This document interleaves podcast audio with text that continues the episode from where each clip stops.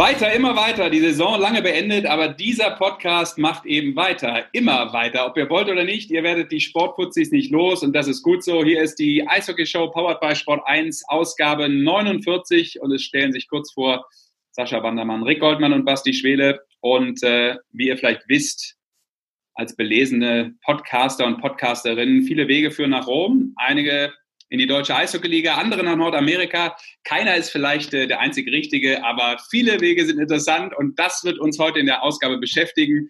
Zwei Gäste gleich, aber zunächst mal die Frage an meine beiden Mitstreiter. Basti, du lachst schon so dumm aufgrund meines Intros, deshalb darfst du anfangen. Wie stellte sich bei dir um die Maskenpflicht? Welchen Style trägst du auf, wenn du jetzt in den Supermarkt gehst hier in Bayern?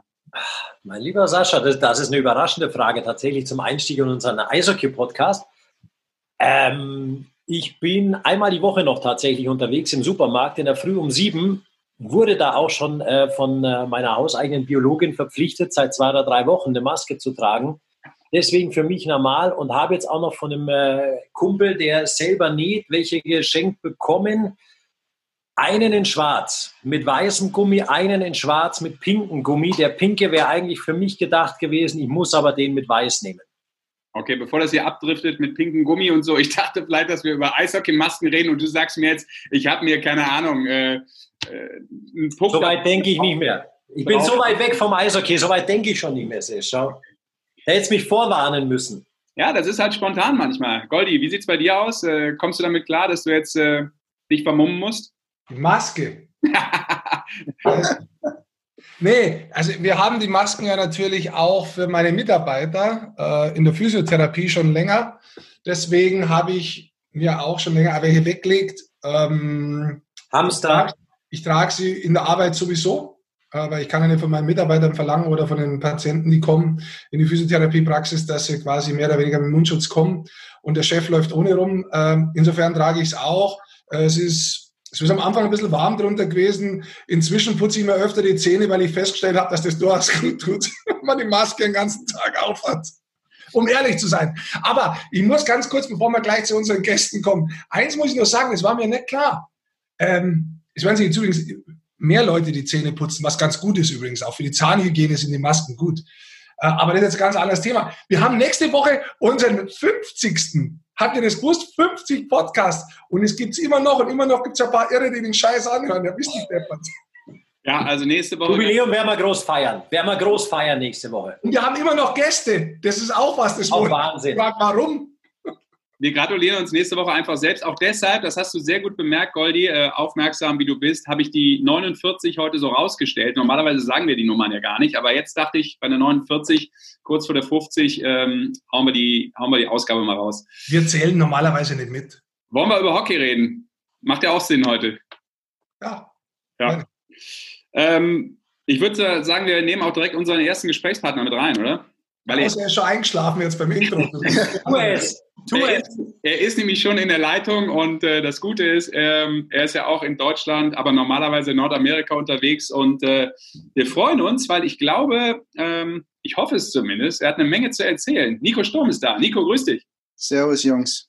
Sehr schön, Nico. Ähm, die allübliche Frage, äh, ich sehe, es geht dir gut und äh, wir sehen auch, ähm, du bist äh, in Deutschland zurück äh, in der alten Heimat sozusagen, auch im alten ja. Zimmer oder wie äh, kann ich die, den Hintergrund deuten, wo man ja durchaus sieht, dass da äh, deine Nordamerika-Vergangenheit, beziehungsweise, ja, ich glaube, Vergangenheit ja. kann man sagen, äh, an die Wand gepinnt ist.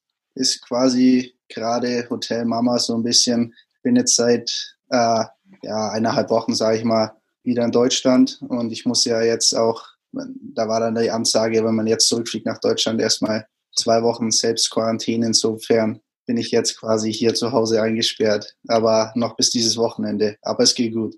Aber Nico, das heißt tatsächlich, du bist dann sehr spät rübergekommen erst. Ja, ja, ich habe mir, ich habe ziemlich viel Zeit gelassen, weil am Anfang war ja doch ein bisschen Unsicherheit. War ja nicht so wie hier, dass alles gleich äh, gecancelt war, sondern die haben sie ja immer noch nur suspendiert die Saison.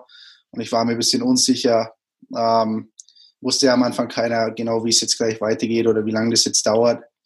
Aber dann vor zwei, drei Wochen, da habe ich dann schon gesehen, wie ähm, schlimm es in Europa war und in Amerika ist ja alles noch, sage ich mal, ein, zwei Wochen später hinten dran mit der, ähm, mit der, mit dem Verlauf, wie es jetzt so war.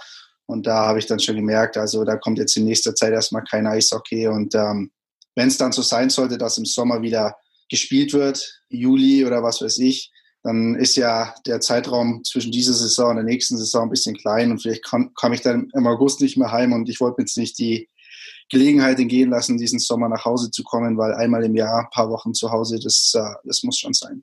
Äh, du hast es gerade angesprochen, du bist relativ spät rübergegangen. Jetzt lass uns mal, bevor wir auf das Thema kommen, was wir mit dir natürlich ein bisschen rausarbeiten wollen, wie du überhaupt nach Amerika kommen bist, warum du rübergegangen bist und wie der Weg drüben war. Lass uns mal ganz kurz äh, auf das hinschauen, wie es drüben in Nordamerika eigentlich ausschaut. Du hast dieses Jahr in der NHL gespielt und in der American Hockey League. Die National Hockey League ist bis 30. April offiziell pausiert. Ja. Äh, wie schaut es in der American Hockey League aus und was sind die Überlegungen, was du als Spieler mitkriegst für die National Hockey League aktuell? Um, ähm, ja, also wie es jetzt immer so war, war eigentlich, dass die AHL genau den Prinzipien von der NHL folgt.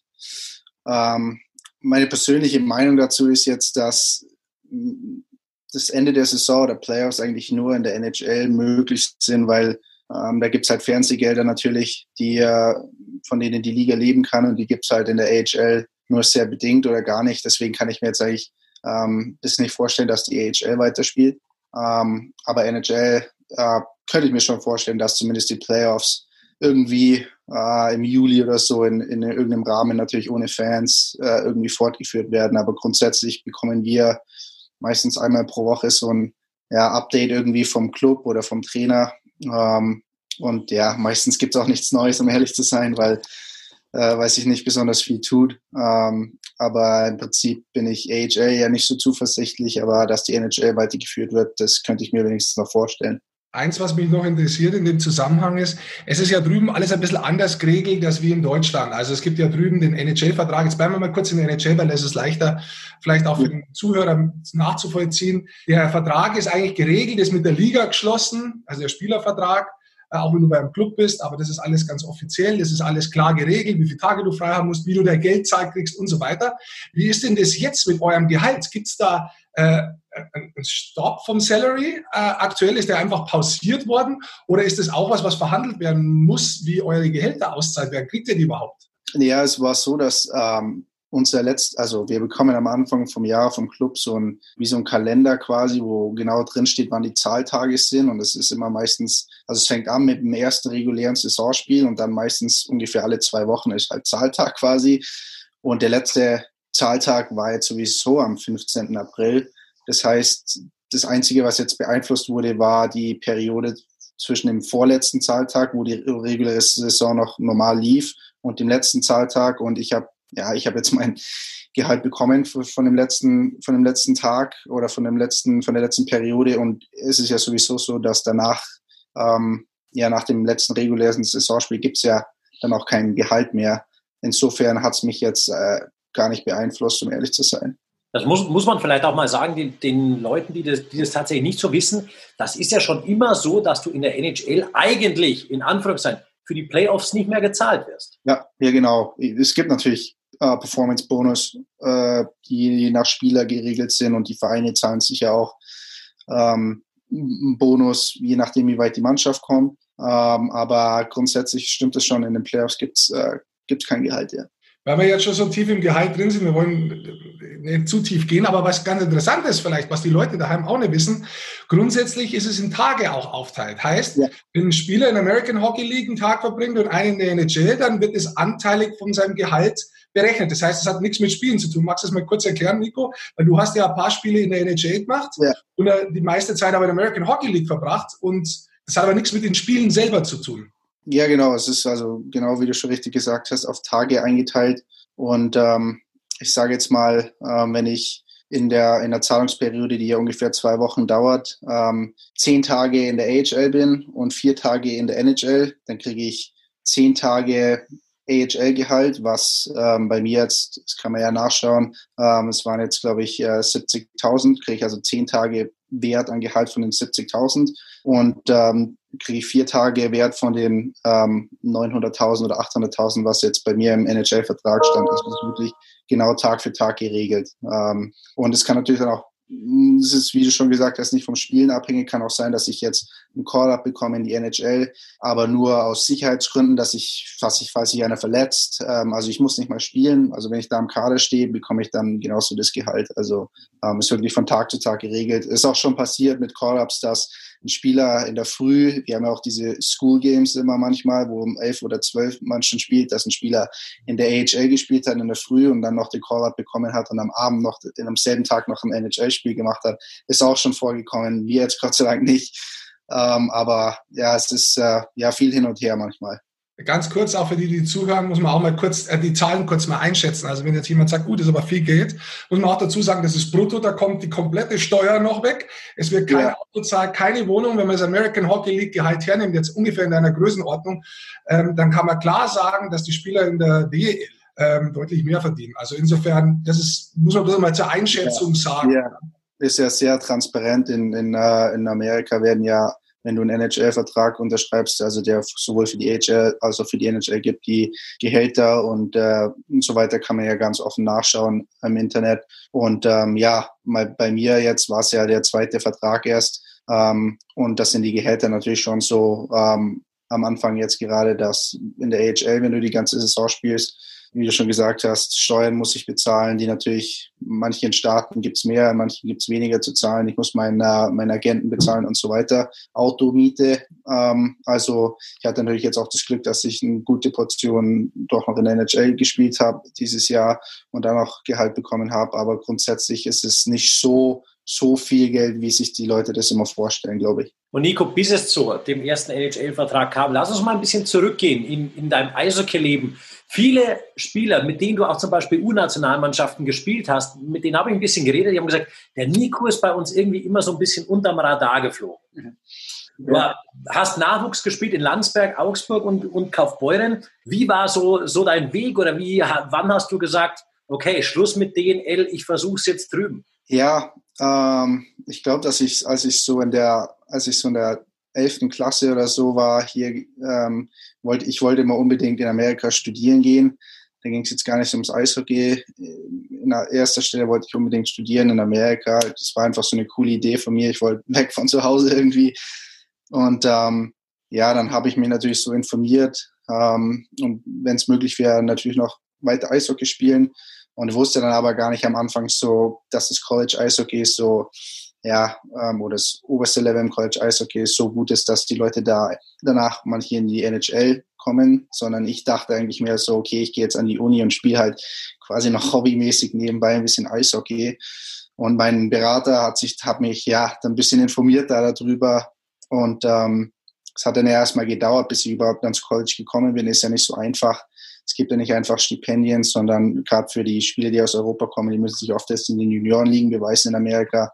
Und da habe ich auch erst mal zweieinhalb Jahre spielen müssen. Und ähm, ja, für mich hat sich das dann erst äh, schrittweise so entwickelt, dass ich dann gesagt habe, irgendwann, ähm, ja, also ähm, das College Eishockey ist jetzt wirklich so ähm, ja ganz anders, als ich mir das ursprünglich vorgestellt hatte. Aber jetzt finde ich das eigentlich ganz cool, so wie es ist. Und ähm, hat sich jetzt alles auch so super ergeben dann. Ähm, muss ja auch sagen, dass muss ja ehrlich zugeben, dass sich meine Ziele auch als Eishockeyspieler über die Zeit sehr geändert haben. Wie ich gerade schon gesagt habe, am Anfang war mir die Schule auch äh, besonders wichtig.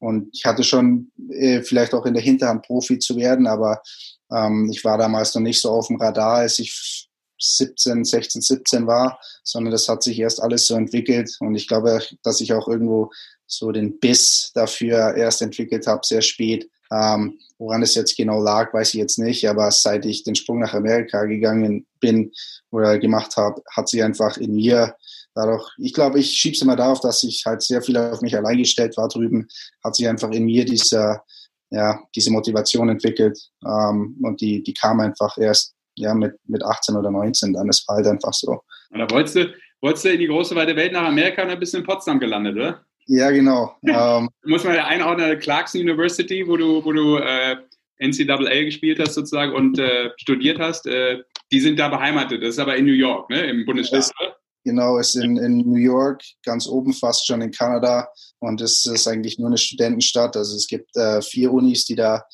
in derselben Stadt eigentlich fast sind. Und außer den Studenten, wenn die jetzt im Sommer weg sind, dann ist da quasi tote Hose, sage ich mal. Und das war so richtig äh, Small Town USA. Ähm, und für mich war es super, weil ich hatte da die ganze Zeit und Ruhe, um mich auf das zu konzentrieren, was halt am allerwichtigsten war. Und das war meine Eishockey-Karriere und auch meine Schule. Aber welche Classes hast du da belegt, um das auch nochmal ganz kurz zu sagen? Ich mache ähm, Finanzinfo und Analyse und ähm, ich bin dann nach meinem Junior Year, also nach meinem dritten Jahr dann weggegangen. Also hab, hatte ich ja noch ein Jahr mhm. ähm, und mache ich jetzt das auch online gerade noch fertig. Habe noch weniger als ein Semester jetzt und äh, gegen Ende des Jahres ungefähr denke ich mal, dass ich es fertig bringe, das Studium auch noch. Gut ab. Wir haben ja im Sommer schon mal gedreht, Nico. Ähm, und du hast mir da schon einiges erzählt, was wir jetzt hier auch besprochen haben. Aber jetzt, du hast die, die späte Entwicklung so ein bisschen angedeutet von dir letztendlich. Erklär mir mal, was so ein College, wo ja viele Spieler momentan diesen Weg gehen, vor allem aus, äh, aus den Staaten. Also sehr viele USA-Spieler, USA-Spieler, sehr viele amerikanische Spieler in den USA gehen übers College in die NHL. Was hat dieses College in der Ausbildung, dass man sich da tatsächlich so verbessern kann? Ähm, ja, vor allem Zeit, glaube ich. Ähm, die meisten Spieler kommen ans College mit frühestens 18. Ich bin erst gekommen, also die meisten kommen so mit 19, 20. Ich bin erst gekommen, als ich 21 war. Ich habe also meine Juniorenzeit maximal ausgedehnt, bin dann mit 21 ans College und dann hast du vier Jahre Zeit, dich zu entwickeln. Und genau in diesem Zeitraum von 19 bis 24, ich glaube, das ist genau so eine Altersstruktur, wo eine, wo eine Liga vielleicht in Deutschland ein bisschen fehlt, weil entweder man schafft es direkt, so aus dem, also wenn jetzt hier, wenn man hier in Deutschland die ganze Zeit bleibt, entweder man schafft es, haben ja auch einige geschafft, direkt in die DL oder in die DL 2, ähm, oder man schafft es halt nicht. Und für mich war es damals viel zu weit weg, DEL-Spieler zu werden. Da war ich einfach nicht gut genug. Und ich habe eben die Zeit gebraucht, mich zu entwickeln in den mit 2021, 22. Und das ist das Allerwichtigste, dass du eben, dass du eben Zeit hast, ähm, dich da zu entwickeln. Ich habe so viel Spielzeit bekommen, wie ich es mir nur vorstellen hätte können. Und nebenbei auch noch eine Top-Schulausbildung bekommen, die mir auch sehr wichtig war. Ähm, also immer was in der Hinterhand, Hinterhand zu haben. Aber ich glaube, das Allerwichtigste ist, dass es genau diese, ja, viele Leute denken immer, so ein Spieler, der muss sich entwickeln, wenn er 14, 15 ist und wenn er 18 ist und dann nicht zum, zum Top-Spieler gereift ist, dann wird es nichts mehr. Und ich bin da eigentlich genau, ist vielleicht bei vielen so, aber bei vielen, ich glaube, da wird auch viel, äh, viel Talent weggeworfen, sage ich mal, denn viele Spieler entwickeln sich eben erst erst spät, so wie ich jetzt zum Beispiel. Und ich glaube, das ist so ein Bereich, wo es in Deutschland einfach ein bisschen an der Struktur fehlt manchmal. Weil, weil du auch sagst, Zeit an der Uni. Ihr studiert ja tatsächlich auch noch äh, nebenzu ein bisschen. Aber im Gegensatz zum Junior Eishockey habt ihr ja in der Uni auch relativ wenig Spiele. Weil ja. du dann auch sagst, diese Zeit, wird die dann intensiv für Training und alles genutzt? Eben, eben die Coaches auch, sind die an eurer Eishockey-Grundausbildung dann näher dran oder wie kann man sich das vorstellen? Ja, das Gute ist, ähm, wie du gerade gesagt hast, dass die Zeit, wir haben, glaube ich, ich glaube, das Maximalste, was wir hatten mit Playoffs, waren 43 Spiele in der Saison, in den drei Jahren, wo ich da war. Ähm, dass du eben auch sehr viel Zeit hast, dich außerhalb der Eisfläche zu entwickeln. Also natürlich hast du Training Montag, Dienstag, Mittwoch, Donnerstag. Ähm, Freitag, Samstag Spiel, Sonntag ist da meistens frei. Aber du hast halt diesen Montag, Dienstag, Mittwoch, Donnerstag auch immer Zeit, auch off-Eis noch viel zu machen. Ähm, das heißt, was wir im Sommer auch an Krafttraining und, und Konditionstraining machen, ähm, ja, was ich da körperlich teilweise auch zugelebt, zugelegt habe in den drei Jahren, ähm, das hat mir schon sehr viel weitergeholfen und ich konnte mir dann auch selber die Entwicklung sehen, wie ich Jahr für Jahr ja, irgendwie kräftiger wurde und schneller wurde und wie sich das wirklich über die Jahre dann aufgebaut hat. Also nicht nur auf dem Eis jetzt. Ähm, aber natürlich sind auch solche Sachen einfach, die Trainingsbedingungen sind einfach ideal. Ich kann ähm, ja in der Früh, sage ich mal, bevor ich Unterricht habe, kann ich in den Kraftraum gehen, wann ich will. Ich kann eigentlich aufs Eis gehen, um noch eine Skill-Session zu machen, wann ich will, weil das Eis gehört ja nur unserer Uni. Ab und zu ist schon für die Studenten öffentliche Eislauf, aber sonst ist da halt niemand. Also ich habe Top-Trainingsbedingungen, die ich vielleicht nirgendwo anders finden würde. Insofern, ähm, ja, sind schon die Grundlagen da einfach sehr, sehr gut. Jetzt muss man eins dazu sagen, auch das finde ich sehr interessant. Die Möglichkeiten, die Facilities, also in dem College Hockey darf man kein Geld verdienen, muss man auch mal dazu sagen. Ja. Äh, aber dafür geizen die natürlich nicht mit den Facilities. Ja. Auch das kannst du vielleicht mal erklären, das habe ich total beeindruckend von, wie du mir das erklärt hast, welche Möglichkeiten das da eigentlich gibt. Ja, wir haben, ähm, Clarkson University hat jetzt ähm, vor zwei Jahren angefangen, ähm, ich glaube für ähm, 10 Millionen die, äh, die Arena oder das unten, was in unserem Komplex ist, zu renovieren. Und man kann sich das ja auch mal anschauen, gerade von den größeren Unis, äh, Notre Dame, Minnesota, Michigan. Ähm, die Spieler, die gerade bei den großen Unis sind, was sie an, ähm, an Trainingsbedingungen haben, ist absolutes Top-Niveau. Also wenn, selbst wenn die danach in die NHL gehen, von den Facilities her, was die kabinenmäßig haben, was die Physiotherapiemäßig haben, wird es auch in der NHL nicht mehr besser. Also es ist alles eigentlich ausgemaxt, was geht. Ähm, die Spieler werden eigentlich rund um die Uhr betreut mit, ähm, mit, es wird gekocht für sie, wenn sie wollen und so weiter. Ähm, also die Trainingsbedingungen waren einfach optimal. Und wenn sich ein Spieler dazu entscheidet, ähm, hier auf das sich zu konzentrieren, dann kann man da, glaube ich, unglaubliche Sprünge machen in, in den Jahren, wo man da im College ist. Also für mich ja jetzt schon äh, auch in der Corona-Zeit das Wort des Jahres, ausgemaxt. Das muss ich mir merken, das ist gut. Aber da fällt mir an, ich bin ja so ein bisschen der Typ hier auch für die dummen Fragen, äh, Nico. Äh, du bist jetzt, glaube ich, auch knapp sieben Jahre drüben, jetzt mal wieder zu Hause, aber weil du es auch so sprichst, logischerweise, das ist ja irgendwann automatisch so, äh, wie sehr hast du eigentlich diesen American Way of Life verinnerlicht, wenn du so wieder mal back in Germany bist? Ja, ja, ich, ich glaube, meine Eltern, als ich letzte Woche gekommen bin, wir saßen draußen beim Grillen, da sind mir dann schon wieder die ersten paar Wörter nicht eingefallen. Ähm, also ja, ich glaube natürlich schon. Ähm, nach sieben Jahren jetzt, äh, mein Lebenszentrum ist natürlich in Amerika. Ähm, meine Freundin ist, ist drüben und ich, ähm, ich verbringe, sage ich mal, 95 Prozent des Jahres drüben. Insofern ähm, ist es für mich ja meine Heimat jetzt geworden, ist ganz klar. Ähm, aber natürlich will ich jetzt auch die Verbindung hier nach Deutschland nicht verlieren, aber ähm, ich sehe mich eigentlich schon relativ amerikanisch jetzt. Ähm, die wichtigste Zeit in meinem Leben habe ich da jetzt eigentlich verbracht. Insofern ähm, hat mir auch das Land eigentlich unglaublich viel gegeben. Jetzt nicht nur, nicht nur mit Schule und beruflich, sondern auch privat. Ähm, habe ich jetzt echt, ja, fühle ich mich echt richtig glücklich drüben. Dennoch so deine Wurzeln hier, hast du noch, wenn du jetzt da bist, auch mal wieder zur Zeit natürlich schwierig, aber sonst so mit den alten Kumpels, mit wem triffst du dich da noch? Wer, mit wem hängst du da so ab? Ja, ich habe meinen besten, besten Kumpel aus Schulzeiten, mit denen ich normalerweise, wenn ich hier im Sommer da bin, ähm, ja, sag ich mal, die Stadt freitags oder samstags ein bisschen unsicher mache ab und zu, aber es geht natürlich jetzt diesen Sommer nicht. Und ansonsten habe ich noch ähm, ein, ja, vor allem natürlich Eishockey-Leute, also noch aus, aus Kaufbeurer Zeiten vor allem, ähm, auch viele, die jetzt nicht mehr Eishockey spielen, die dann irgendwie andere Wege eingeschlagen haben. Ähm, Gerade mit denen ähm, hänge ich dann eigentlich meistens ab. Lass uns vielleicht noch ganz kurz, äh, bevor wir zum Ende kommen müssen, äh, sportlich aktuell werden, sprich zu dieser Saison kommen. Äh, du hast letztes Jahr vom College am Ende der Saison nochmal zwei Spiele in der NHL bekommen bei Minnesota. Dieses Jahr dann dein Vertrag. Wie groß war für dich vielleicht insbesondere zu Beginn die Umstellung vom College in die American Hockey League? Weil du bist ja erstmal in der American Hockey League gelandet ja. und hast dann deine NHL-Spiele bekommen. Ja, ähm, ja, natürlich das Leben als College-Sportler und jetzt ähm, Profi-Eishockeyspieler in Nordamerika unterscheidet sich schon stark. Gerade am College habe ich immer diesen geregelten Tagesablauf gehabt. Wirklich von früh um sieben bis nachts um zehn war ich entweder beschäftigt mit Training, Trockentraining, äh, Unterricht oder Hausaufgaben. Also es gab immer was zu tun. Und jetzt ist es natürlich so, jetzt war es das erste Mal, okay, ich habe Training in der Früh, bin vielleicht in der Eishalle von, sag ich mal, acht bis um eins oder zwei. Und dann gab es halt eben auch viel Freizeit. Und ich war halt jetzt auch, ähm, ähm, habe jetzt auch allein gelebt ähm, dieses Jahr, weil meine Freundin noch an der Uni war.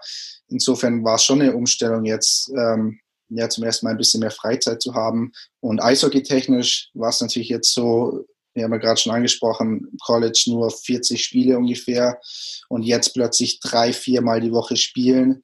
Und in der American League so ist es so, dass wir, ja, es kann schon passieren, dass wir am, ähm, am Donnerstag ein Heimspiel haben, am Freitag und wir fliegen ja nicht so wie in der NHL mit Privatflieger, sondern Commercial. Also wir müssen ganz normal durch die Security durch, wenn wir fliegen und so weiter und die Zeit am Flughafen verbringen, dass wir Mittwoch Heimspiel haben am Donnerstag fliegen wir Commercial den ganzen Tag nach LA, spielen da Freitag, Samstag in, in ähm, weiß ich, LA oder San Jose oder äh, Stockton oder irgendwo zwei Spiele, fliegen dann am nächsten Tag oder am Sonntag wieder zurück und am Montag geht es gleich wieder weiter. Also es ist halt wirklich ähm, die Zeiten zwischen AHL und NHL, das ist das Reisen vor allem in der AHL ist viel anstrengender, weil du eben nicht diese ganzen, ja, sag ich mal, diesen ganzen Luxus hast aus der NHL und hast aber dieselben Spiele. Also wir spielen auch 76 Spiele, glaube ich, in der Saison. Und das war natürlich schon eine Umstellung, plötzlich drei, viermal die Woche zu spielen.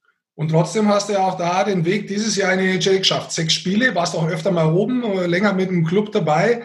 Also die Entwicklung geht, geht nach oben. Bist du zufrieden mit deinem ersten Jahr ganz als Profi? Ja, als wir uns unterhalten haben letzten Sommer, habe ich ja gesagt, ähm, so realistisch gesehen, die Erwartungen wird schon so sein, dass ich ähm, Großteil in der AHL spielen werde, aber ich hoffe, so viele NHL-Spiele wie möglich einfach zu machen. Und ähm, die Zeit, die ich oben verbracht habe in der NHL, habe ich, ähm, habe ich, glaube ich, super gemacht, aber auch super Feedback bekommen.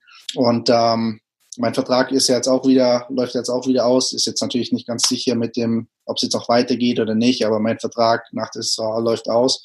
Aber das Feedback war super jetzt ähm, bisher und ähm, jetzt muss man einfach schauen, wie es weitergeht. Ist ja auch viel Unsicherheit da jetzt planungsmäßig von den, mit den Clubs. Sie wissen natürlich jetzt auch nicht, wie das, wie die ganze Lage jetzt das Budget beeinflusst und, ähm, und mit den Verträgen, wie es weitergeht. Da muss man halt jetzt auch ein bisschen abwarten die nächsten Wochen noch.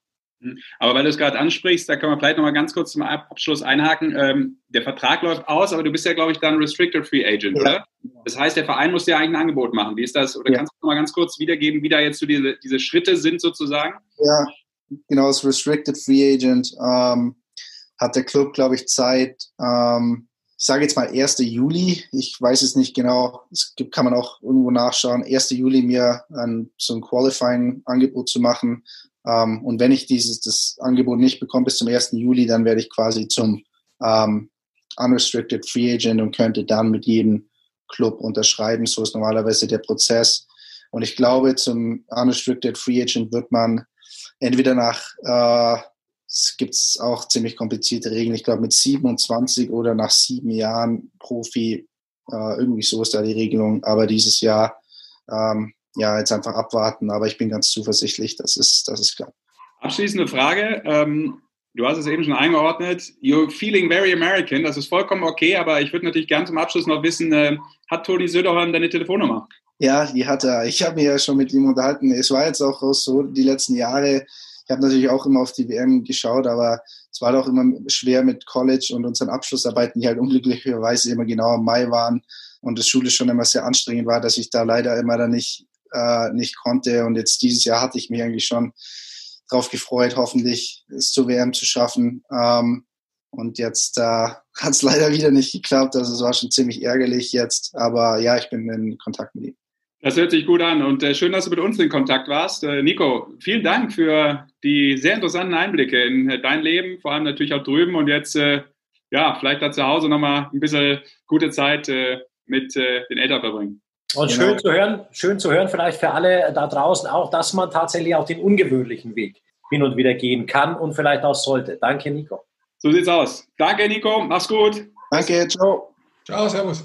Ja, interessant zu hören und äh, ich finde das immer super spannend, gerade wenn jemand auf den Weg äh, übers College da geht. Ähm, klingt zwar mal blöd, ich äh, war ja auch mal ein bisschen Sportler und ich sage immer, das Einzige, was ich bereue, dass ich nicht dieses College besucht habe, weil er hat genau das angesprochen, was super ist, vor allem natürlich in meinem Fall jetzt als Einzelsportler. Du hast so einen unglaublich getakteten Lebensablauf da am College und du trainierst so viel und äh, hast zudem auch noch diese Ablenkung Schule, kannst dich da auch reintigern. Also dass diese beiden Seiten, diese beiden ja guten Seiten von der Welt sozusagen, ähm, die kommen da unglaublich gut raus und äh, ich kann das auch äh, eigentlich nur jedem empfehlen. Ich finde das interessant, wie er das gerade erklärt hat, dass das für ihn in dem Alter, zu dem Zeitpunkt einfach offensichtlich ein perfekter Weg war. Goldi nickt. Das ist schön. Ich habe seine Zustimmung. Das ist jetzt schon ein guter Tag für mich. Du hast auch mal ein schönes Plädoyer für dich losbekommen jetzt, Sesh. Du hast die Nein. Zustimmung, dass du einen geregelten Tagesablauf bräuchtest. Da hast du die Zustimmung. ja, wie soll ich ihn haben jetzt als Freiberufler während Corona? Lass es, mal, lass es mal geregelt im Podcast weitergehen, weil da erwartet unser nächster Gast schon relativ lange. Ich weiß. Ich weiß. Dann stell ihn doch direkt vor, äh, Goldi, wo du schon gerade äh, das äh, Wort übernommen hast. Ja, das, ist, das bist du, das ist dein Job. Ich will jetzt nicht deinen Job wegnehmen, das ist geregelt hier. Das ist geregelt hier, so schlimm ist das gar nicht. Du, ähm, dann äh, machen wir es kurz. Wir haben eben ja schon ähm, Kaufbeuren auch erwähnt. Das werden wir vielleicht auch gleich noch erwähnen, aber zunächst äh, mal sagen wir herzlich willkommen und äh, danke, dass er dabei ist. Ich glaube, äh, sechs Titel hat er geholt, wenn ich nicht falsch informiert bin. Ähm, vier Olympische Spiele gespielt, 128 Mal für Deutschland auf dem Eis. Stefan Ustorf ist da. Herzlich willkommen. Hallo zusammen. Usti, danke fürs Warten. Kein Thema. Du, ich wollte ich wollt Nico zuhören. Ja, aber dann können wir da, bevor wir auch natürlich äh, über dich und alle Aktualitäten reden, ähm, wie hast du das gerade so aufgenommen? Du hast ja ein bisschen zugehört, gerade noch äh, zu guter Letzt so, wie er das so macht, seinen Weg. Wie, wie beobachtest du, du so jemanden auch gerade? Ja, äh, ist interessant, weil ich Nico eigentlich relativ lange beobachtet habe, auch in meiner Aufgabe damals als Scout für LA. Wir wollten, äh, wir waren sehr, sehr interessiert an ihm. Also ich habe ihn jahrelang eigentlich gesehen. Ich war bei ihm, äh, ich habe ihm im College zugeschaut, alle diese Dinge. Also ich habe seinen Werdegang schon verfolgt und äh, es ist schön zu sehen, wie er sich entwickelt hat. Ähm, er, ist, er ist vom Typ her, vom Spieler her jemand, der wirklich äh, ganz genau weiß, was er will, der extrem hart an sich arbeitet und der dann auch die Situation, so wie sie jetzt, wie er es gesagt hat, im College ist, voll für sich ausgenutzt hat, für, für, für seine Zwecke, äh, mit dem geregelten Tagesablauf, den Möglichkeiten, die du dort hast um dich als Eishockeyspieler zu verbessern. Also er hat wirklich das Optimum dran rausgeholt. So, Usti, ein bisschen ein ganz anderer Weg, ähm, der auch für sich selber sagt, äh, ich bin total so ein Spätentwickler und habe auch gar nicht so das Interesse gehabt, eigentlich Profi zu werden. Im Gegensatz dazu war das bei dir, und da kann ich mich noch sehr gut zurückerinnern, auch ähm, eigentlich ganz anders. Du warst schon immer das Talent in deinem Jahrgang und der, der Weg nach Nordamerika war eigentlich schon, schon vorgezeichnet, den du dann auch sehr früh wahrgenommen hast. Was war damals auch äh, Mitte der 90er vielleicht noch anders? Auch diese College-Variante hat ja da überhaupt keine Rolle gespielt damals. Ah, du wirst lachen, ich war äh, sogar auf einem Recruiting-Trip in Michigan Tech damals mit 17. Ähm, ich wusste ja ich muss zugeben, dass ich damals schon Profi war und schon Geld damit verdient habe. Also eigentlich hätte, glaube ich, gar nicht College spielen dürfen, habe aber trotzdem diesen Trip damals wahrgenommen. Aber ich muss ganz ehrlich zugeben, wie du jetzt gerade gesagt hast, mein Weg nach Nordamerika, der war nicht vorgezeichnet, weil ich war sowas von naiv zu dem Zeitpunkt damals äh, mit 17 in Kaufbeuern. Äh, mein Umfeld war war ja naiv. Amerika, zum, ich bin zum Beispiel gedraftet worden äh, damals 1992. Ähm, ich habe das überhaupt nicht gewusst. Ich, ich habe zwei Tage später einen Telefonanruf gekriegt von jemandem aus Washington und habe gedacht, die wollen mich verscheißern. Und ich sagte, ja, was passiert jetzt? Also ich hatte wirklich, ich war naiv, ich war blauäugig. Ähm, ich hatte vorher mit, mit 15, 16 hatte ich, hatte ich äh, Angebote in die OHL zu gehen, damals in die Ontario Hockey League nach äh, Oshawa oder Peterborough. Damals gab es diesen Draft noch nicht für europäische Spieler. Und ich habe damals die die Importspieler, also die Ausländer in Kaufbeuern gefragt, was ich machen soll. Und haben die alle zu mir gesagt, du spinnst wohl, du kannst hier Geld verdienen, da geht man nicht nach Amerika und spielt Junioren-Eishockey, so ein Quatsch, völliger Blödsinn. Und habe gesagt, okay, gut, alles klar, mache ich das. Also ich war, ich hatte wirklich keine Ahnung. Ich bin damals in Amerika aufgetaucht. Das war komplett eine neue Welt für mich.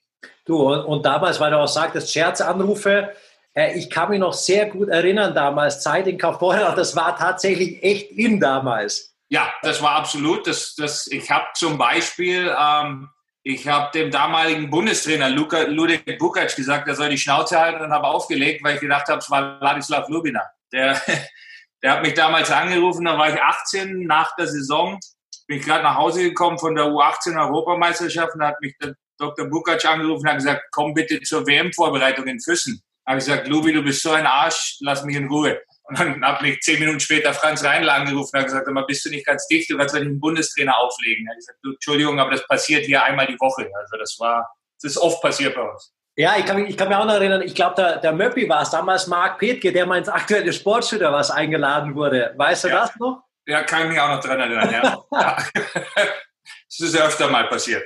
Ja. Aber lass uns, lass uns doch mal ganz kurz zurückgehen, Usti. So äh, 94, wo du dann auch rübergegangen bist, wir haben gerade, du hast ja auch mitgehört und du weißt das ja auch, den Weg von Nico Sturm gehört. Ähm, es war bei ihm, wie der Nico rübergegangen ist, war es ja quasi mehr so eine, ich will es nicht sagen Verzweiflungstat, aber es war einfach ein anderer Weg, weil er gesagt hat, ich komme hier nicht weiter, ich muss mal was anderes suchen. Wie ja. du übergangen bist, war schon ein anderer Grund. Du wusstest, du warst ein gestandener Spieler, du warst gedraftet und eigentlich wolltest du auch drüben zeigen, dass du zu den Besten gehörst. Also du hast schon einen anderen Weg letztendlich genommen, wie der Nico genommen hat. Nein, auf jeden Fall. Also ich bin, wie gesagt, ich bin damals, ich bin gedraftet worden, ich habe einen NHL-Vertrag unterschrieben und ich bin dann wirklich auch nach Nordamerika gegangen mit dem Ziel, dort meine Karriere zu verbringen, mich zu etablieren und hoffentlich in der NHL zu spielen. So war mein Ding. Auf der anderen Seite muss ich sagen, so, wenn ich, und ich habe jetzt auch viel im Management und so gearbeitet, als ich damals in Nordamerika angekommen bin, aber, also, wer ich bin, wusste da wirklich gar keiner. Ich, ich kann mich erinnern, ich bin damals angekommen, die haben, dann, dann stand ein junges Mädchen am Flughafen mit einem Zettel in der Hand und habe mich abgeholt die war, die war Praktikantin im Büro, die hat mich dann zu, zu so einem ähm, Apartmentkomplex gefahren, hat gesagt, hier ist dein Schlüssel, hier ist dein Apartment, hier ist dein Zettel, morgen früh um acht bitte im Stadion sein. Habe ich gesagt, wo ist das Stadion? Wo bin ich? Wo, wie komme ich da hin? Ich habe kein Auto, ich habe kein gar nichts. Hat sie gesagt, habe ich keine Ahnung, ich bin Praktikantin, ich sollte dich nur abholen. Und dann laufe ich in mein Apartment rein, keine Möbel, keine Glühbirnen, kein gar nichts, ein, ein leeres Apartment. Und dann stand ich da nachts um sieben irgendwo in der Nähe von Washington und dann gesagt, was mache ich jetzt? Und in der Früh dann, ich habe mich dann auf die Matratze gelegt, mit meinen Klamotten zugedeckt und bin dann in der Früh auf dem Parkplatz rumgelaufen und habe zufällig jemanden in der Hockeytasche gesehen und das war dann ein anderer Spieler, der mich mit ins Stadion genommen hat. Also es war alles, es war alles abenteuerlich, muss ich zugeben. Es war, ich habe viel gelernt, es hat viel Spaß gemacht, aber es war schon anders, als es heutzutage ist. Lebenserfahrung für die Ewigkeit, überragend. Oh ja, oh ja. Aber weil wir die Wege auch gerade verglichen haben, wie du das jetzt erzählst, das klingt natürlich erstmal lustig, aber das ist ja auch tough life erstmal, da musst du ja auch durch. So, ähm, wenn du jetzt sagst, hey, ich habe erstmal ähm, natürlich Liga gespielt über ein paar Jahre, dann bin ich rüber. Beim Nico ist was ganz anderes, wie Goldi skizziert hat. Äh, was ist mit deiner Erfahrung auch, von dem, was du jetzt auch kennst, auch aus dem anderen Bereich noch, hinter den Kulissen? Was ist mit deiner Erfahrung der ideale Weg oder gibt es den gar nicht? Den gibt es nicht. Ich glaube, den gibt es nicht. Und ich habe diese Gespräche auch relativ viel geführt in der Vergangenheit, ob das jetzt mit Spielern wie Lukas Reichel äh, war über den Sommer und alle diese Dinge. Ich bin fest davon, es gibt keinen perfekten Weg. Ja. Es gibt alle verschiedenen Dinge, sich das anzuschauen. Du kannst sagen, bin ich lieber der große Fisch im kleinen Teich, sprich, bleib in Deutschland, spiel Junioren, mach das wie, wie, wie Tim Stützle, wie Lukas, wie, wie Peterka, die die das so machen über den internationalen Weg dann oder, oder mache ich es anders und, und gehe früh, spiele Junioren-Eishockey in Kanada oder gehe aufs College wie Nico, wie Marc Michaelis. Es gibt keinen perfekten Weg. Ähm, ich bin auch fest davon überzeugt, äh, äh, dass wenn du gut genug bist, sozusagen, wenn du gut genug bist, dann finden dich die Leute auch. Dann, dann bekommst du deine Möglichkeit. Äh, dafür ist die Eishockey-Welt zu klein. Ähm, und äh, wie gesagt, den, den perfekten Weg gibt es nicht. Es ist du musst dir immer auch die Charaktere anschauen und wie weit ist der Spieler dann in dem Alter schon entwickelt persönlich. kann ich so einen jungen, manche, ich war damals so, ich bin mit 17 zu Hause ausgezogen. Ich, wollte weg von zu Hause. Und, und andere Jungs gibt es, die wollen, die wollen zu Hause bleiben, die müssen nah bei der Mama sein oder beim Papa. Und das meine ich jetzt nicht böse oder so, sondern es ist halt so. Du bist, man entwickelt sich verschieden, man entwickelt sich früher, später, alle diese Dinge. Den perfekten Weg gibt es nicht. Lass uns nochmal zurückkommen auf deinen Weg. Du hast ja schon ein bisschen angesprochen, wie das so war, wie du rübergegangen bist. Ja. Ähm, Im zweiten Jahr bist du dann zu deinen NHL-Spielen gekommen. Insgesamt würdest du sagen, wie lange hat es dauert, bis du wirklich so in Amerika ankommst und äh, verstehst, wie das Ganze funktioniert und dass man nur eine Nummer ist und sich eigentlich von unten durchbeißen muss und, und, und? Ich muss ganz ehrlich sein, Goldi, du weißt es auch, du warst lange genug drüben. Ich habe es nie richtig verstanden. Ich, ich habe den, ich habe es, ich, ich habe immer, und das hört sich jetzt so blöd an, aber ich habe immer lieber in der American Hockey League gespielt als in der NHL, weil ich mich da als Teil der Mannschaft gefühlt habe. Mein größtes Problem in der NHL war immer, und ich fand das damals, und ich glaube, das ist der europäische Weg, wie wir aufgewachsen sind, man, ihr kennt es alle, in Europa, in Deutschland, egal wo, du, du, du kriegst, du hast deine Mannschaftskameraden am Anfang der Saison, das sind deine 25 Mann oder so, mit denen gehst du durchs Jahr und fertig, Thema erledigt. Und in der NHL für mich, mein größtes Problem war, mich als Teil der Mannschaft zu fühlen. Für, für den Trainerstab, ich meine, vor meinem Trainer hatte ich einfach nur Angst. Das war, den, wenn der zur einen Tür gekommen ist, bin ich zur anderen Tür rausgelaufen, weil ich ihn nicht sehen wollte.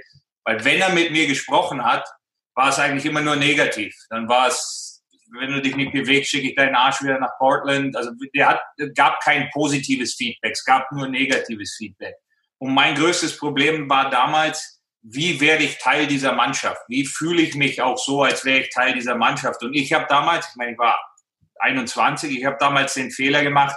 Ich habe gedacht, ja gut, wenn ich mich schon beim Eishockey nicht so fühle, dann versuche ich es halt anders. Das heißt, bei jeder Party war ich der Erste und der Letzte. Ähm, alle diese Dinge. Weißt du, ich meine, ich, das war mein Teil dann zu versuchen, auch, auch, oder mein Weg zu versuchen, Teil der Mannschaft zu sein. Und das war mit Sicherheit der verkehrte Weg. Aber lass ganz kurz da zurückgehen. Finde ich total interessant, dass du jetzt gerade das Thema aufgemacht hast mit den Trainern und ja. der Philosophie von früher, die bis zum Teil noch vor ein paar Jahren funktioniert hat, eigentlich nur mit diesem Druck. Und wenn du nicht funktionierst, hole ich halt den nächsten rein. Dann haben sie ja zehn ausprobiert, war denen wurscht. Die haben ja die Masse. Aber auch da habe ich das Gefühl, nicht nur in Europa oder in Deutschland sowieso, aber insbesondere die NHL geht weg davon. Sie kriegen junge Trainer hin, sie, kriegen, sie gehen ganz anders mit den Leuten um. Es ist, es hat sich, es ist auch komplett anders. Und das, mein Gut, das fängt damit an, dass du, das ganze System hat sich ja geändert. Der Nico hat vorhin gesagt, du bist inzwischen, äh, du bist ein Free Agent mit, mit 6, 27. Mhm. Äh, ich bin 1992 gedraftet worden mit 18 und meine Rechte waren bei Washington bis ich glaube ich 31 oder 32 Jahre alt war. Also du kommst da gar nicht raus als Spieler. Früher bist du aus dieser Situation nicht rausgekommen. Du konntest nicht weg. Um einen Wechsel oder einen Trade zu forcieren, musstest du schon wirklich eine Nummer sein. Weißt du, wie ich meine? Also da, da musstest du, da musstest du dich etabliert haben und alles. Also für einen Spieler wie mich, ich war in Washington und ich bin da nicht weggekommen. Wenn ich nicht gut genug war, dann hat man mich woanders hingeschickt, fertig aus, Thema erledigt und hat, wie du sagst, jemand anderen dazugeholt. Das heißt, der Trainer hatte ganz andere Mittel. Inzwischen ist es so, die Jungs verdienen inzwischen 10, 12 Millionen Dollar pro Jahr. Sind wir doch mal ehrlich, wenn Conor McDavid und Leon Dreiseitel ihren Trainer nicht mögen, dann hat er keine Chance, weil die gehen nirgendwo hin. Ja, also, und früher war das anders. Und ich kann mich an mein allerletztes Gespräch äh, nach meinem letzten NHL-Spiel erinnern mit meinem Coach Jim Schoenfeld damals. Der hat mich ins Büro geholt der hat mich hingesetzt, er hat gesagt, Usti, ich bin überzeugt davon, dass du in der NHL spielen kannst. Du hast es bewiesen, du kannst es, alles klar. Aber wenn du hier spielen willst, dann spielst du mein Eishockey. Und jetzt geh, pack deine Sachen, du gehst jetzt erstmal wieder nach Portland. Das war das letzte Mal, dass ich mit ihm gesprochen habe. Und mein großer Fehler oder mein Problem oder was auch immer war, ich habe nie gefragt, was er denn damit meint. Ich, hab, ich wusste nicht, was sein Eishockey war. Das hat er mir nicht erklärt. Aber ich habe ihn auch nicht gefragt. Und das ist meine Schuld hätte halt dann irgendwann auch den Mut oder wie man so schön sagt, die Eier in der Hose haben müssen und sagen müssen, ja, okay, dann erklär mir aber bitte, was ist dein Eishockey oder was soll ich denn wirklich machen? Und die, das hab, die Frage habe ich nie gestellt und ich war selber nie, ja, ich habe es nicht rausgefunden praktisch. Wann bist du denn so, so weit für dich dann auch gekommen? Wann konntest du man merkt ja auch, dass dich das tatsächlich immer noch auswühlt, Stefan. Wann ist dir das so gekommen? Erst nach der Karriere, dass du so ein bisschen alles reflektiert hast und gesagt hast, ey, warum zum Teufel habe ich den damals nicht gefragt? Das sind so Dinge, muss ich ehrlich zugeben, die lernt man dann, wenn man so ein bisschen auf die andere Seite kommt. Wenn, wenn, als ich dann, wie gesagt, im Managementbereich auch zuständig bin, wenn du dann anfängst, du versuchst immer aus jeder Situation zu lernen, logischerweise. Du möchtest ja jeden Tag was Neues dazulernen und dich in dem, was du tust, verbessern, sage ich jetzt mal. Und mein großes Ding war, okay, wenn ich mich jetzt mit einem jungen Spieler unterhalte, wie möchte ich mich mit dem unterhalten? Was möchte ich ihm denn mitteilen? Was soll er denn aus dieser Konversation lernen? Und da kommt natürlich dann dein eigenes. Ja, wie war denn das bei mir früher? Und dann habe ich ganz schnell festgestellt, ja gut, so wie das bei mir war, so soll es natürlich nicht sein. Ja, und dann, dann merkst du auch, die Jungs sind besser ausgebildet heutzutage, die sind intelligenter, die wissen viel mehr als wir. Das hat sich alles verändert, ob das jetzt Eishockey ist. Heutzutage kriegt jeder Spieler eine halbe Stunde nach dem Spiel seine Wechsel aufs Telefon geschickt. Der sieht ganz genau, was er in dem Spiel gemacht hat. Das heißt, wenn ich als Trainer oder Manager zu dem Spieler gehe und sage, du, da und da hast du das und das gemacht und das stimmt nicht, dann sagt er mir das. Dann kann er zu mir sagen, das ist nicht wahr. Schau, können wir zusammen gucken, da und da war ich.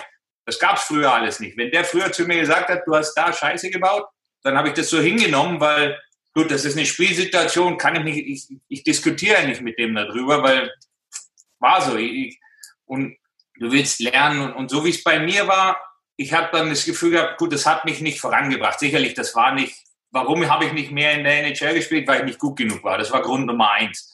Nummer zwei war, dass ich nicht die richtigen Fragen gestellt habe. Und du bist ja heutzutage in einer Position als Trainer, Management oder sonst irgendwas. Du willst ja, du willst ja, dass dieser Spieler das Bestmögliche aus sich herausholt, dass er das, dass er soll sich ja zum bestmöglichen Spieler entwickeln, weil wenn er das tut, habe ich mehr davon. Also will ich ihm natürlich dabei helfen.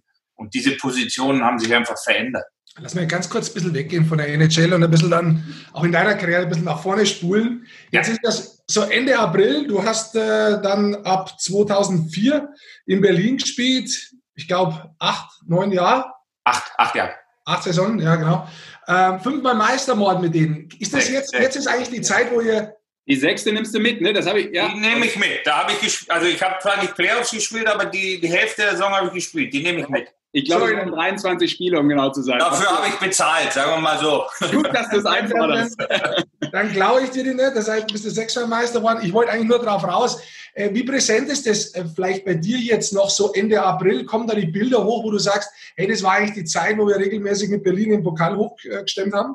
Um, ähm, ja, äh, gut, wenn du, wenn du die Eisbären, wenn du die Social Media von den Eisbären verfolgst, ein bisschen zur Zeit, ähm, aufgrund der Situation, wird sehr viel über die Vergangenheit gesprochen, auch über die vergangenen Meisterschaften, viel auf YouTube und Instagram und solche Sachen. Und dadurch kommt es natürlich alles hoch. Ja? Und äh, äh, ich habe auch jetzt noch viel Kontakt mit Jungs von damals. Und ja, man denkt immer wieder drüber nach, weil, weil das sind einfach schöne Zeiten. Ich glaube, jeder von uns im Augenblick vermisst Playoff-Hockey, vermisst Eishockey.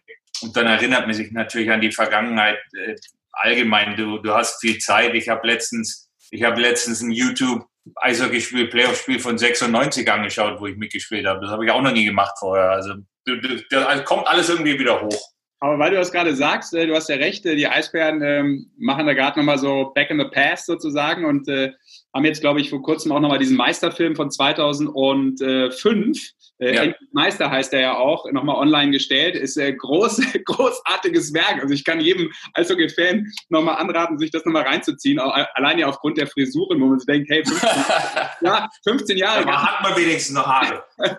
ähm, aber da sagst du auch nochmal in dem Film ganz interessant, und das meintest du vielleicht auch gerade, ähm, hey, ich habe Olympische Spiele gespielt, ich habe äh, mein erstes NHL-Spiel gemacht, ich habe mein erstes NHL-Tor geschossen, alles überragende Momente, mhm. aber an die Meisterschaft kommt nichts ran. Das ist ja schon eine Aussage. Ja, weil das alles, das andere sind so individuelle Sachen. Weißt du, ich meine? Also im Endeffekt als Eishockeyspieler ist es ja so, du, du fängst die Saison an mit deinen Jungs und dein Ziel ist es am Ende mit allen zusammen sämtliche Probleme zu lösen, Dinge äh, und, und dass du halt am Ende der Saison zusammen Erfolg hast. Und der optimale Erfolg ist natürlich die Meisterschaft zu gewinnen. Und wenn du dann ähm, wenn du dann die Gesichter siehst und die Zufriedenheit und den Glück in allen um dich rum, ob das jetzt damals äh, Felski, Walker, Buffet oder auch die jungen Spieler, Busch, Ranke, die damals wirklich gerade erst angefangen haben oder eben dann auch so einen Mann zu sehen wie Hartmut Nickel in so einer Situation. Ähm, dieses, diese, diese Belohnung am Ende einer Saison ganz oben zu stehen und zu sehen, dass sich die ganze Arbeit, die du, die du gemacht hast, wirklich auszahlt auch und dass, dass die, die Dinge, die du über das Jahr hinweg und glaube mir in Berlin zum damaligen Zeitpunkt mit mir, Pierre Paget, die Dinge waren nicht einfach. Also das war alles nicht so leicht mit Pierre. Ähm, äh, das war, das war schon, das sind schöne Sachen. Es hat, es hat ja dann tatsächlich auch lange gedauert. Da warst du schon fast 31 mit deiner ersten Meisterschaft. Mhm. Hättest du zehn Jahre früher geglaubt, dass es wirklich so lange dauert, bis man so einen Pokal mal, egal in welcher Liga oder so, dann tatsächlich äh, hochrecken darf? Ähm, ehrlich gesagt, du, die ersten drei Jahre in Kaufbeuern habe ich nicht mit einer Meisterschaft gerechnet. Da bin ich jetzt, da bin ich jetzt äh, aber damals, wie gesagt, du bist 17 Jahre alt, da denkst du sowieso an nichts. Aber nein, im Endeffekt, ich, ich, war, ich war mit Mannheim damals im Finale, wir haben gegen Köln verloren in Spiel 5. Ähm, und dann merkst du auf einmal, oh Mann, das kann sein, dass ich hier nie wieder hinkomme. Weißt du, ich meine, also du, du, du denkst, du, du denkst jedes Jahr, denkst du, du hast eine Chance, aber wenn es nie passiert und immer länger dauert, das, das ist schwer und, und, und es nagt an dir. Aber wenn du dann, und dann, wenn du das Ziel endlich erreicht hast, dann, bei mir war es dann so, äh, war es dann so, dass ich gesagt habe, oh nee, das will ich unbedingt wieder haben. Also das brauche ich, dieses Gefühl, dieses, das brauche ich. Da, da, ich muss mehr tun diesen Sommer, weil da will ich wieder hin. Also dieses, du willst es dann auch nicht aufgeben. Mal, komm mal ganz aktuell hin, weil du gerade sagst, das brauchst du im Sommer, möchtest du mehr tun. Was machst du aktuell eigentlich? Wo bist du momentan? Ich bin zu Hause in Ohio äh, mit meiner Frau und meiner Tochter. Ähm, mein Sohn ist in Berlin. Ich, was, was mache ich? Ich bin, äh, ja, arbeite in meinem Haus, äh, lege einen neuen Fußboden im Keller, versuche mich äh, körperlich fit zu halten und bin wahnsinnig viel am Computer, äh, Training, Seminare, solche Sachen, versuche mich weiterzuentwickeln, äh, weiterzubilden, was Eishockey angeht und bin auf Jobsuche. Ja. Was ist da so deine Idealvorstellung? Ähm, die meisten wissen das ja auch, äh, vor allem natürlich die Fans, die intensiv die Liga verfolgen. Äh, du warst ja bei den Eisbären zuletzt äh, Spielerentwicklung und Scouting, glaube ich, der Leiter. Mhm. So hieß das, genau. Ja. Ähm, ist das etwas, wo du auch wieder hingehen möchtest oder gibt es auch vielleicht ganz andere Ideen? Ähm, ich glaube, der große Unterschied oder der große Punkt ist, dass ich in den letzten zweieinhalb, drei Jahren in Berlin immer mehr und immer mehr ins Scouting gerutscht bin vor allem in Scouting in ganz Europa für LE. Und das muss ich ehrlich zugeben, ist was, was ich nicht machen will. Ähm, weil ich einfach, ich will tagtäglich mit einer Mannschaft zu tun haben. Ich möchte mit den Spielern zu tun haben, ich möchte mit den Trainern zu tun haben, ob als Trainer selber oder auch als Manager ist mir eigentlich egal, aber ich will einfach tagtäglich mit einer Mannschaft zusammenarbeiten, um genau wieder auch dahin zu kommen, wo wir gerade eben drüber gesprochen haben, diese, diese, diese Entwicklung über eine Saison hinweg, äh, von ganz vom Anfang bis zum Ende die Problemlösung, die du, die du über so eine Saison hast. Ich will diese, ich will auch diese, diese Beziehungen mit den Spielern, weißt du, wie ich meine? Ich will, ich will Beziehungen mit Spielern haben, die man sieht, wie die sich entwickeln, denen du dabei helfen kannst, sich zu entwickeln, alle diese Dinge. Und davon bin ich einfach aufgrund der Position in Berlin immer weiter und immer weiter weggekommen und das hat keinen Spaß mehr. Du bist ja auch äh, jemand, der, der dann immer auch je, tatsächlich so, je reifer man wird, natürlich auch immer deutlich wird und, und sehr ehrliche Worte fällt. Du hast ja auch gesagt, nachdem die Eisbären gesagt haben, man hat sich einvernehmlich getrennt, hast du ja gesagt, nee, das war so nicht. Nee, nee, ja gut, das ist immer leicht zu sagen, aber wenn man dir sagt, dein Vertrag wird nicht verlängert, du kannst gehen, ich würde das nicht als einvernehmlich nennen. Nein, nein, das war es nicht. Das war nicht einvernehmlich. Ähm, die Situation war so, dass sie einfach, ja, wie soll ich das sagen? Ich glaube, es waren beide Seiten unzufrieden. Man hat aber nie wirklich drüber gesprochen. Also ich meine, das ist so, das ist einfach so dahingeplätschert, sage ich jetzt mal, mehr oder weniger. Und irgendwann kam es dann halt zu der Situation. Ähm, es hat eigentlich komplett an der Kommunikation gefehlt, sage ich jetzt mal, über relativ lange Zeit hinweg. Und äh, ja, also einvernehmlich war es nicht, aber im Endeffekt war es auch nicht irgendwas, was noch, äh, es ging halt nicht mehr. Aber ist, ist das auch eine Sache, dein, deine Trikotnummer 14 wird in Berlin nicht mehr vergeben, du hast deine größten sportlichen Erfolge da gehabt, hast jetzt da gearbeitet. Hängt dir sowas ein bisschen nach, dass du sagst, ah, hätte ich mir schon anders vorgestellt, eigentlich jetzt so mit, in Anführungszeichen, meinen Eisbären, dass das irgendwie dann anders endet oder so? Um, ähm, ja, sicherlich, natürlich will man immer, dass Dinge positiv enden, aber es ist jetzt... Ist auch gut, oder was? Es ist, ist ich, ich meine, meine Zeit als Spieler dort, sage ich jetzt mal, und die, die, die Zeit und, und warum auch jetzt, sage ich, meine Nummer dort nicht mehr vergeben wird, das eine hat mit dem anderen nicht wirklich was zu tun. Ähm, meine Zeit danach im Management, äh, ich bin Peter Lee immer dankbar dafür, für die, für die Möglichkeit, die er mir gegeben hat, aber man muss auch ganz klar dazu sagen, brauche nicht immer alles Gold, was glänzt. Also auch in meinen drei Jahren als sportlicher Leiter gebe ich offen zu, wenn du sportlicher Leiter bist, hast du natürlich gewisse Erwartungen auch, was deine, ja, wie soll ich sagen, was deine Aufgaben und sowas angeht. Und, und wenn du halt nie die, die, die Person bist, die dann auch das letzte Sagen hat oder die dann die Entscheidungen trifft, aber du in der Öffentlichkeit derjenige bist, der dafür verantwortlich gemacht wird, dann nagt sowas natürlich auch irgendwann an dir. Und du sagst, Alter mal, ist alles meine Schuld, aber im Endeffekt, ja, sitze ich hier und, ja, also wie gesagt, es war nicht immer alles, es war viel Positives dabei, äh, wirklich, ich bin auch dankbar für die Möglichkeit, die ich bekommen habe. In der perfekten Welt würde ich immer für die Eisbären arbeiten. Ja, ich habe so viele, so viele gute, gute Menschen dort kennengelernt und, und, und möchte keinen Tag. Also es ist, wie soll ich das ist schwer zu erklären. Ich bin, ich bin nicht böse, ich bin nicht unglücklich. Es ist so, das ist bei uns auch im Eishockey so, das wisst ihr alle. Ähm, da, da, da, wenn, man, wenn man im Management arbeitet, wird man irgendwann gefeuert. Das gehört einfach dazu. Äh, das, das ist so. Ähm, äh, und, ich, und ich will niemanden mit Dreck bewerfen oder sonst irgendwas. Im Gegenteil, ich bin dankbar. Aber auf der anderen Seite muss ich mich natürlich auch ein bisschen selber schützen. Also es ist nicht immer alles so, wie es vielleicht auch in der Vergangenheit dargestellt wurde. Und Stefan, berufliche Aussichten, du warst auch lange von der Familie getrennt, immer wieder, die ja in, in Nordamerika tatsächlich äh, geblieben ist, zumindest der, der Teil, deine Frau und alles. Was, was ist deine Perspektive? Nordamerika bleiben, wieder Europa? Oder ist es auch dann tatsächlich jetzt für euch als Familie, dass ihr sagt, wir gehen nur noch gemeinsam irgendwo hin? Nee, nee, wir sind jetzt, das ist komisch. Also gut, aufgrund der Situation im Augenblick ist natürlich sowieso alles extrem schwer ähm, und Eishockey hängt wirklich komplett in der Schwebe. Ähm, aber wir sind jetzt mehr oder weniger an dem Punkt angekommen, meine, meine Familie und ich, an dem wir eigentlich, auf den wir immer hingearbeitet haben. Sprich, mein Sohn ist außer Haus, der spielt in Freiburg Eishockey, der lebt sowieso in Deutschland. Ähm, meine Tochter geht aufs College äh, ab, ab äh, Herbst oder sage ich jetzt mal, die ist außer Haus und sind nur noch meine Frau und ich. Das heißt, wir können hin, wo wir wollen. Ähm, und äh, natürlich ist es so, dass ich jetzt, wie gesagt, aktiv auf Jobsuche bin, was natürlich zur augenblicklichen Situation sehr, sehr schwierig ist. Das wissen wir auch alle.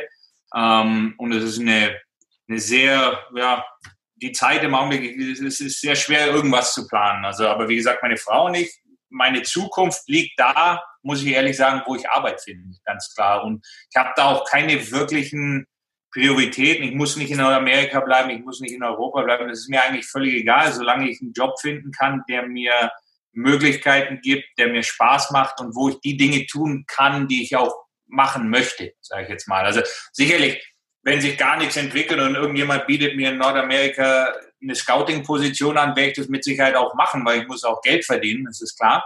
Aber, aber Priorität ist schon, irgendwas zu finden, wo ich, wie gesagt, wirklich tagtäglich auch mit Spielern zusammenarbeiten kann. Gut. Sounds good. Haben wir eine ja. Menge getan. Dann äh, sagen wir schon mal Danke und äh, wünschen dir alles Gute. Also für die Zielfindung und äh, für alles das, was kommt. Und natürlich vor allem dann die Gesundheit, dass ihr äh, auch da entspannt durchkommt äh, in Nordamerika. Ja, die wünsche ich euch auch. Du, bei uns ist, äh, ich, wie gesagt, ich bin mittendrin in Ohio. Hier ist, hier ist relativ ruhig alles. Mhm. ähm, es ist jetzt kein Hotspot, wie man in dem Sinne sagt, aber es ist schon allgegenwärtig natürlich. Äh, meine Frau hat äh, gesundheitlich, äh, ist die, sage ich jetzt mal, Risikogruppe. Also die war seit fünf Wochen nicht mehr aus dem Haus. Ist schon alles ein bisschen anders im Augenblick, aber uns geht's gut, der Familie geht's gut. Und wie gesagt, wir werden sehen, was passiert. Das soll so bleiben. Musti, vielen Dank für deine Zeit. Danke dir. Für die interessante Geschichten. Dankeschön. Jungs, macht weiter so. Äh, macht riesig Spaß, euch zuzuschauen. Ich glaube, ihr helft vielen Leuten in der eishockeyfreien Zeit. Das ist gut. Danke. Danke dir, Stefan. Beste Grüße. Ciao, Ciao, Jungs. Ciao. So, da haben wir noch eine Menge erfahren heute. Ähm, in beiden Richtungen. Einmal waren wir dann doch äh, in Deutschland, dann waren wir doch nochmal in Nordamerika. Also das war der kurze Sport-Fuzzi-Ausflug äh, in die DL, NHL und in die Eishockey-Welt. So soll es sein. Meine Herren, gibt es noch äh, the famous last words von irgendjemand von euch oder nichts mehr zu sagen? Ah, heute Abend, wenn es jemand Vormittag hört, heute Abend gibt es wieder das äh, 5 plus Spieldauer, das Eishockey-Quiz der Sportfuzis auf Insta Live. Immer Dienstag, Donnerstag, 18 Uhr, für, falls jemand nochmal mitmachen will. Das ist tierisch, wie er mitdenkt. Er denkt natürlich dran, dass wir heute aufzeichnen, aber das Ganze erst ja, Donnerstag gedroppt wird und dann ist ja 5 plus Spieldauer. Also ist eine Marketingmaschine der Schwede. Das ist Wahnsinn. Sensationell. Gut. Goldi, geht's dir gut, weil du gar nichts mehr sagst? Ich bin ein bisschen. Du bist doch so blass. Man sieht es ja jetzt nicht im Podcast, aber du wirkst so blass da an deinem Computer. Nee, ich habe ich hab brutal Kreuzweh seit ein paar Tagen, aber das hat jetzt damit nichts zu tun, ähm, sondern ich habe, es war schön wieder. Also wir haben letzte Woche ja auch ein bisschen was, wir haben den Podcast ein bisschen anders gemacht, nicht so aktuell letztendlich, ist mehr so ein bisschen in die Personality-Geschichte reingerutscht, mehr so in den Talk eigentlich mehr. Und äh, auch heute, ich habe bloß schon ein bisschen nachgedacht, wie wir die Themen da, wie die so rübergleitet sind, tatsächlich von 94 über American Hockey League rein bis jetzt eigentlich 20 Jahre später, wie die Leute, 20 hm, Jahre später ist noch mehr, äh, 25 Jahre später, wie die Leute übers College kommen, habe selber so nachgedacht, habe es selber sehr interessant gefunden, muss ich sagen, obwohl ich beide Geschichten natürlich kenne. Ähm, und deswegen habe ich einfach nur so gedacht gehabt, so, habe das wirken lassen jetzt gerade. Deswegen. Ja, es sind tatsächlich schöne Geschichten, die sich da immer wieder ergeben. Hast du auch nochmal über deinen Weg sinniert, gerade so im stillen Kämmerlein oder was? Nee. Nee, ich meine, nee, um den soll es auch nicht immer gehen. Äh, insofern aber man denkt natürlich schon nach, weil wie der Usti drüben war, war ich auch drüben. Ähm, und es war auch so, dass sich unsere Karrieren, wir sind das zwei auseinander, auch natürlich überschnitten haben. Und ich habe auch mit äh, Nico Sturm vor der Saison, der mir mit, mit Nice ähm, Goldis Eishockey Welt relativ lang dreht, den ganzen Tag verbracht. Der war bis dahin ja eigentlich in Deutschland überhaupt nicht auf dem Radar. Also das hat ja noch keiner irgendwie ein Interview geführt oder mit irgendjemandem gesprochen gehabt. Und ich habe auch, wenn ich ganz ehrlich bin, ich habe ihn nicht persönlich kannt. Ja, und ich war damals sehr interessant. Ich habe ihn zuerst mal dem Eis gesehen. Ich war sehr, äh, ich war sehr interessant. Ich war äh, sehr interessiert dran, wie er ist und war dann auch sehr überrascht über den Weg, den er mir damals schon erzählt hat. Das ist, das ist echt interessant. Und auch da wieder, wie weit die Personen dann sind, dass sie so hart einschätzen können und sagen, hör mir zu, ich war damals nicht so weit. Und auch heute die Aussage, ähm, zu einem Zeitpunkt, wo sich Spieler entwickeln müssen, hat er heute gesagt, es wird da so viel Talent weggeworfen, insbesondere in der Liga wie in der DEL, wo immer fertige Spieler von außen geholt wurden. Ob das nächstes Jahr nochmal so ist, werden wir sehen, wie sich die Liga entwickelt. Aber ähm, wo einfach fertige Spieler hingesetzt werden, wo andere aber eigentlich die Zeit brauchen, um gar nicht um zu beweisen, sondern auch zu reifen und dann bessere Spieler werden, wie die, die jetzt eigentlich da sind, wo man sich einfach die Zeit nicht nimmt. Und das sind oft so, so, so Momente, die, die finde ich sehr interessant, weil das, das bringt sehr auf den Punkt.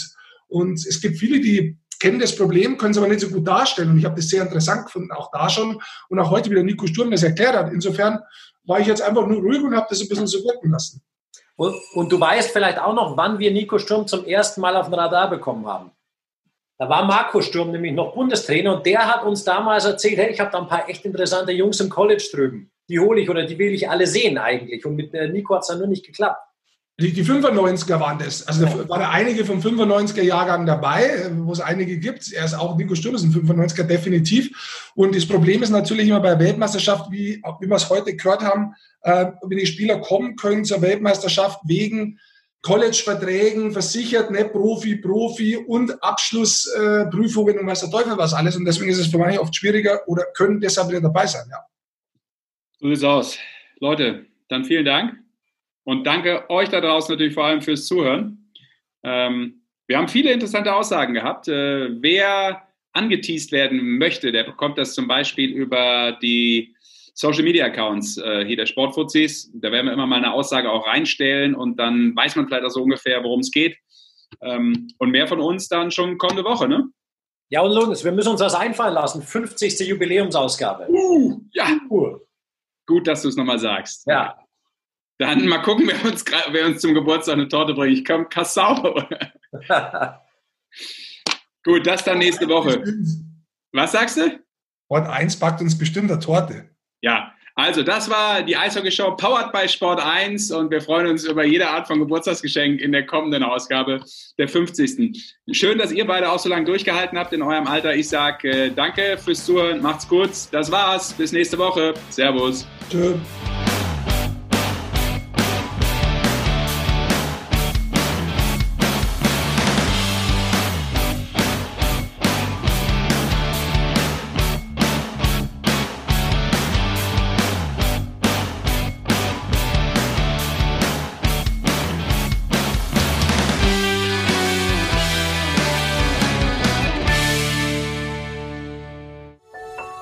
Tschüss. war eine Produktion der Podcast-Bande.